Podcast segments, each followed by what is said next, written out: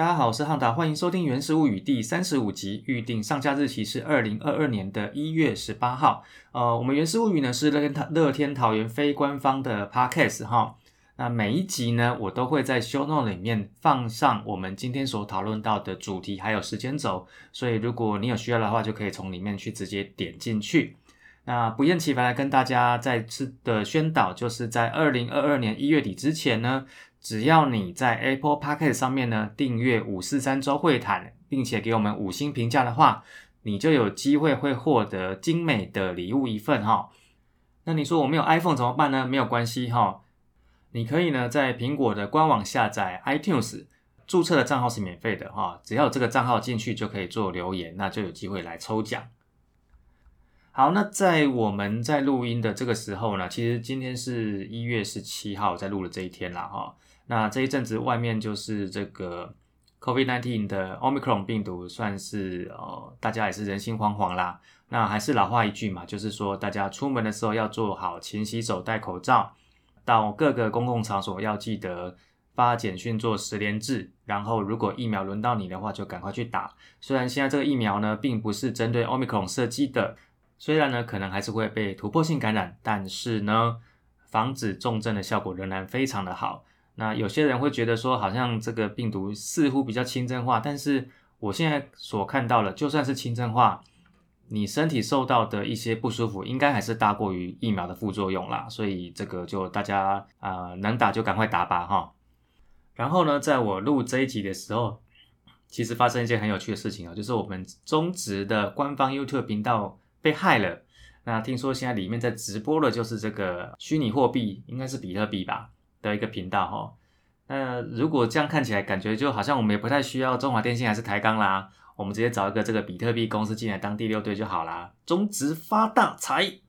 好，那回到我们乐天桃园的一些动态来讲，其实这一周几乎是没有什么动态哈，呃，官方这边的动态大概就只有我们的球员在嘉义进行春训的一些训练的影片。那另外在行销的部分，就是这一次我们家跟桃园领航员也出一些合作的一些周边，大概就这样子哈。那关于这个陈宇勋的续约进度，目前听起来是没有任何的进展哦。就消息面来讲是没有啊。有没有其他的洋将的补强呢？目前也没有其他的任何的进展。不过今年比较特别啦哈，在进入了不谈球时代啊，各队呢都开始把洋将的这个需求呢，开始考虑到是不是要请洋炮来嘛？那像同一师呢，就宣布签下了 William Rosario 哈。那 Rosario 曾经待过洛基、韩华英跟板神虎。富邦悍将呢，则是签下 Xavier Batista 哈。那他的中文的译名叫做霸地士。那魏全龙呢，他签下了 Telvin Nash，不是打篮球那个 Nash。那他也签下了 Ronnie Rodriguez，就他们等于是在今年会有两位的洋炮。那中信兄弟所签下来的洋炮呢，其实是捕手 Francisco Pena。那他的中文的译名呃非常的有趣，叫做福来喜，就一整个非常的哎过年啦过年啦包红包放鞭炮啊。那这是目前其他四队在二零二二年都打算要签下来的洋炮。所以五队呢，目前就只有我们乐天桃园目前的洋将呢，全部都是投手，而且其实我们目前只有四位哈，就是霸凌爵、狂威、豪进还有索沙。那其实一月八号的新闻报道里面呢，我们家的领队布尔金是说，第五号洋将并不会仅限于投手，可能是投手，也可能是打者，但是会不会真的有第五位，我觉得就看状况吧，因为其实这两年。乐天桃园在找洋将，相对来讲，并不像其他队那么的积极。老实说，是这样子。那当然，我们找的其实都不错啦，哈。那只是说，看起来比较像是一个精兵政策的一个做法啦。有没有第五位洋将呢？那第五位洋将会不会是洋炮呢？我们就期待看看。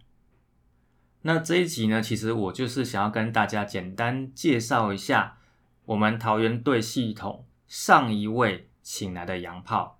那么我们就开始喽。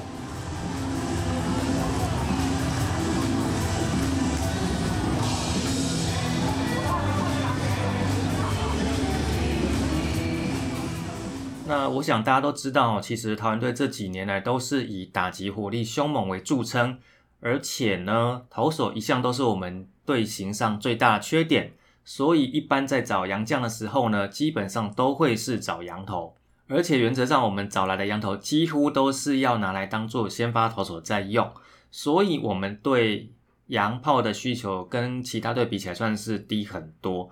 不过呢，就在二零一九年，就有一个非常有趣的现象。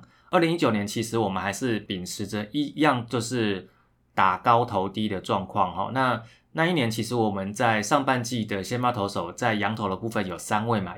那如果要以入队的年份来分的话呢，那第一位是二零一七年就加入的史博威，背号七十四号的 Jasper。第二位呢是二零一八年加入的尼克斯，好，二十四号。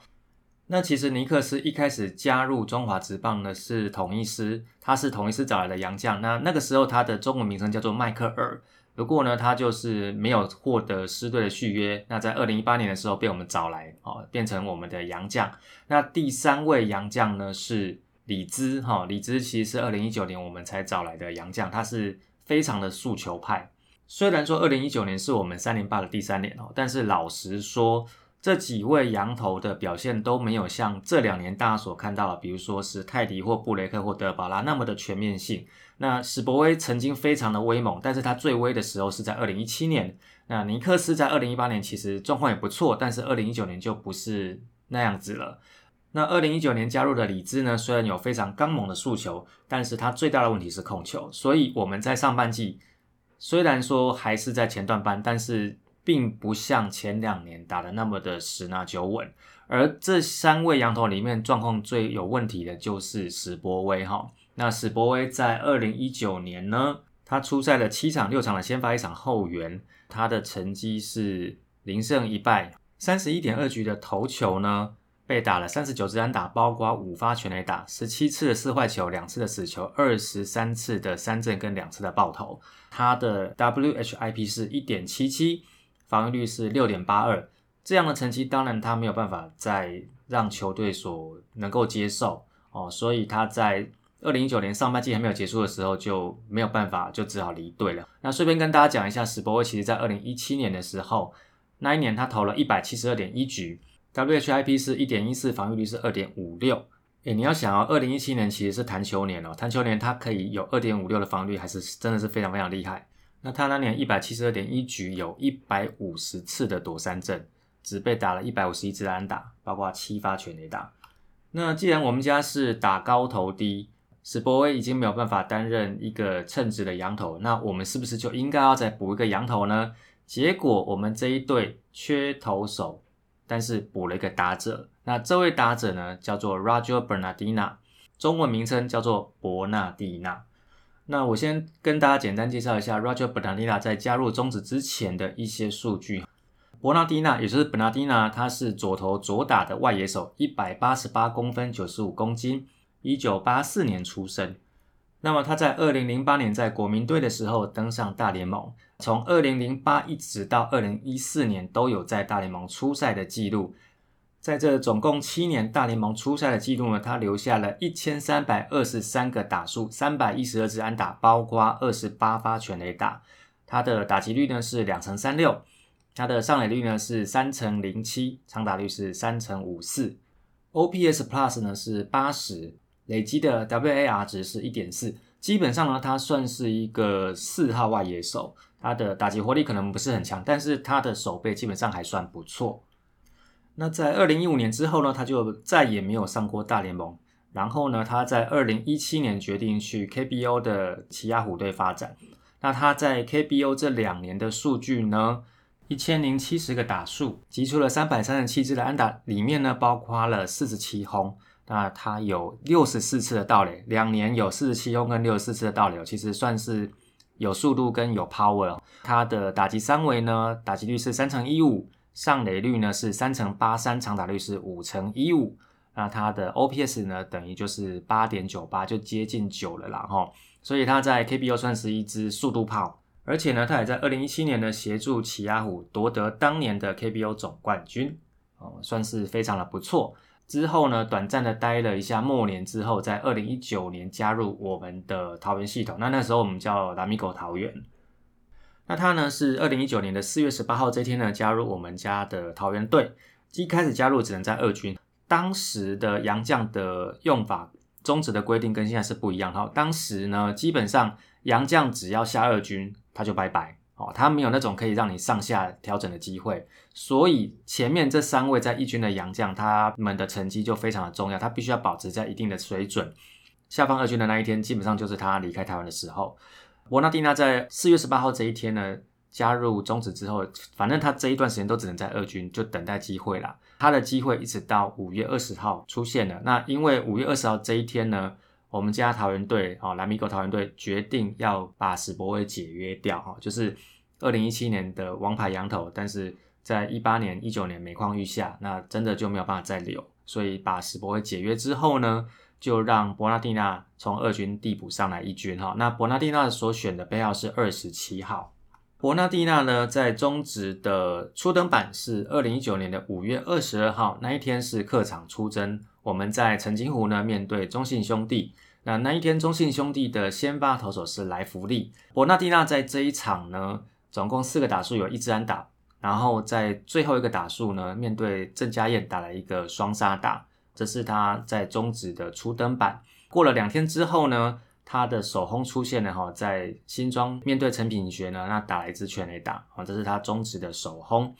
那其实他上一军之后呢，那一段时间我们家桃园队刚好都在打客场，那难得有洋炮嘛，打者会有应援曲，那应援曲到底长什么样子，在客场我们都只能听那个吹那个喇叭的版本。那一直到二零一九年的五月二十九号呢，我们南米狗桃园队回来自己的桃园国际棒球场的主场，这一场呢，等于是伯纳蒂娜在主场的首战，他表现的非常的好哈，先发第二棒，单场五支二。在九局上的时候呢，有一个中外野的美记，单场五支二的第二支安打呢，是这一场比赛的再见安打。那让我们桃园队呢，在这一场以三比二击败了中信兄弟。不过老实说，虽然伯纳蒂娜当初前两年在 KBO 奇亚虎，他是一个速度炮，但是在二零一九年这一年呢，他加入我们家蓝米狗桃园之后的表现，跟前两年似乎就有一点点落差。手背其实是还蛮不错的哦，他。被大家称之为“色为大王”哈，因为二零一八年王伯荣在拉米狗桃园队的最后一年呢，基本上都站中外野。那二零一九年呢，本拉蒂娜也是站中外野啊。不过本拉蒂娜的手背是比王伯荣好，但是他所输出的火力呢，跟大家期待就有一些落差。所以当时在网络上讨论，大家也是一直好奇说，本拉蒂娜到底在中职可以待多久？因为毕竟他待的是拉米狗桃园这一队。他所打出来的一些打击成绩的表现，跟同队我们家的一些本土野手来比，其实并没有特别的亮眼。那这一年呢，我们在二零一九年的上半季呢，我们依旧拿下了上半季的季冠军。其实这一次的季冠军算是被动抛彩带。那虽然说这是连续第五个半季冠军，但是老实说，这个半季冠军跟前面四个比，就已经算是打得很吃力了哈。六月二十号这天，我们拿下了上半季冠军之后呢，隔天六月二十六号，博纳蒂娜就找王建民一起吃个饭。那他们两个呢，其实是国兵队的队友。博纳蒂娜在来台湾之前，他其实一开始接受媒体访问的时候，他也就说，诶，他跟王建民是队友，他很希望说两个人可以找时间吃个饭。所以那一天呢，就是六月二十六号那一天呢，他们就真的去找个地方吃个晚餐。然后呢，吃完晚餐没几天。二零一九年的六月三十号呢，拉米狗桃园队就宣布要跟伯纳蒂娜解约了。伯纳蒂娜所留下来的空缺呢，就由右投手冠蒙啊，Matthew Grimes 来递补。冠蒙呢，其实我有介绍过哈，请大家回去翻《原始物语》的第三十一集，因为呢，冠蒙也是一位不信邪把三十一号拿去用的投手。OK，所以伯纳蒂娜等于是四月十八号。加入桃园，然后五月二十二号一军初登板，但是在六月三十号呢就被解约哈。坦白说，在中职的生涯真的是蛮短的。那他这个短短在中职一军的初赛的成绩呢，总共出赛了二十四场，九十个打数里面击出了二十三支安打。那这二十三支安打里面包括两发全垒打，三振跟四坏都是十五次。那四坏球里面有一次是故意四坏球，六次的盗垒成功，两次的盗垒失败。他的上垒率呢是三成六四，长打率是三成七八，打击率是两成五六。这个打击三围啊，以二零二二年的今天看起来好像还可以。可是我要跟大家讲一下，二零一九年他的队友的对照组哈。如果说伯纳蒂纳呢打完整季哈，就是打满打好，我先假设伯纳蒂纳的打击三围完全都没有动哈，跟大家再 recap 一次哈。伯纳蒂纳在二零一九年的上垒率是三成六四，我跟大家讲一下他的队友哈。林立那一年是四乘四零，廖建富是三乘八五。郭彦文是三乘六九，所以他在这四个里面，我随便挑这四个里面来讲，他也不是最前面。那长打率呢？伯纳蒂纳是三乘七八。那我跟大家讲一下后面这三位哈，林立的长长打率是六乘三九。那廖建富呢是三乘九七，郭彦文是五乘零五。那最后一个数字是打击率，伯纳蒂纳打击率是两乘五六。那后面这三位呢，林立是三乘八九，廖健富是两乘九一，郭彦文呢是三乘二四。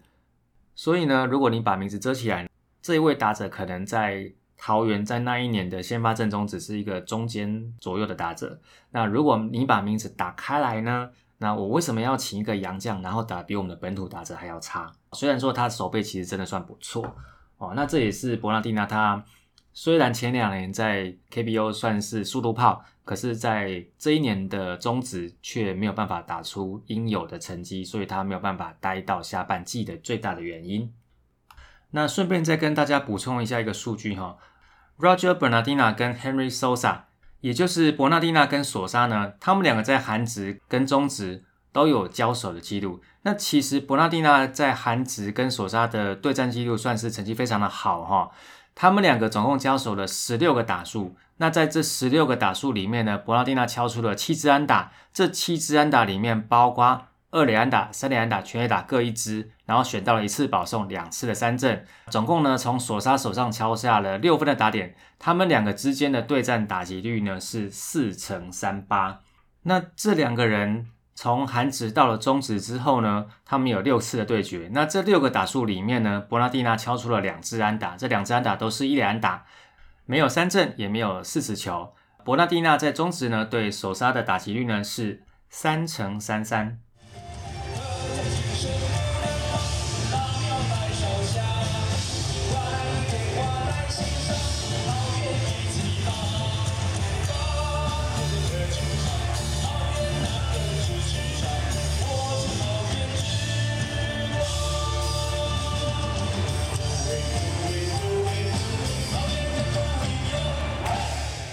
好，那理论上他的成绩报完了，应该就没有东西要讲了吧？没有啦。其实我会特别想讲伯纳蒂纳，当然其中一个原因是因为他是我们离我们最近的一个算是洋打者。我不要讲洋炮了，老实说，他在中职的成绩，你真的没有办法说他是洋炮。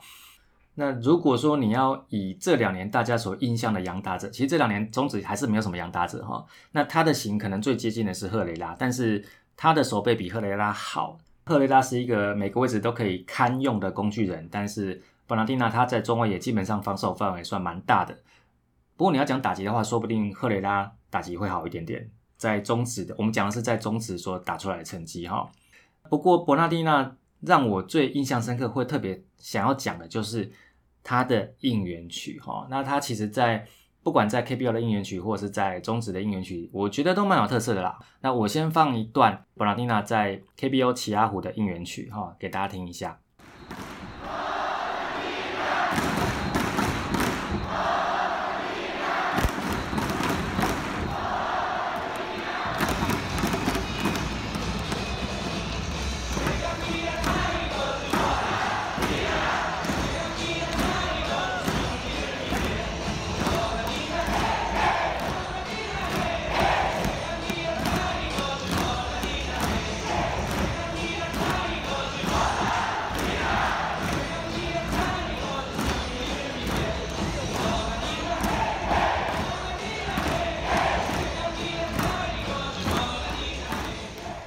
错听吧？其实我还蛮喜欢这首曲子的。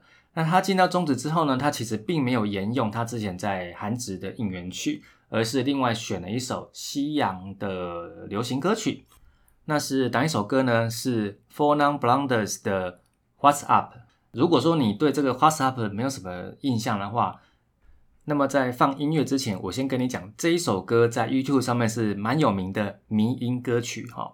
很多人对这首歌的印象，不见得是原唱的那个 What's Up，而是 YouTube 上面那个标题叫做 H E Y Y E Y A A E Y A A A E Y A E Y A A。你不用从头打到尾，你大概打 H E Y Y E Y，打这六个字，然后就跑出来了。那一首歌基本上变成了一个迷音歌曲。那它在中职的应援曲呢是什么样子呢？我直接放个客场版的给大家听哈。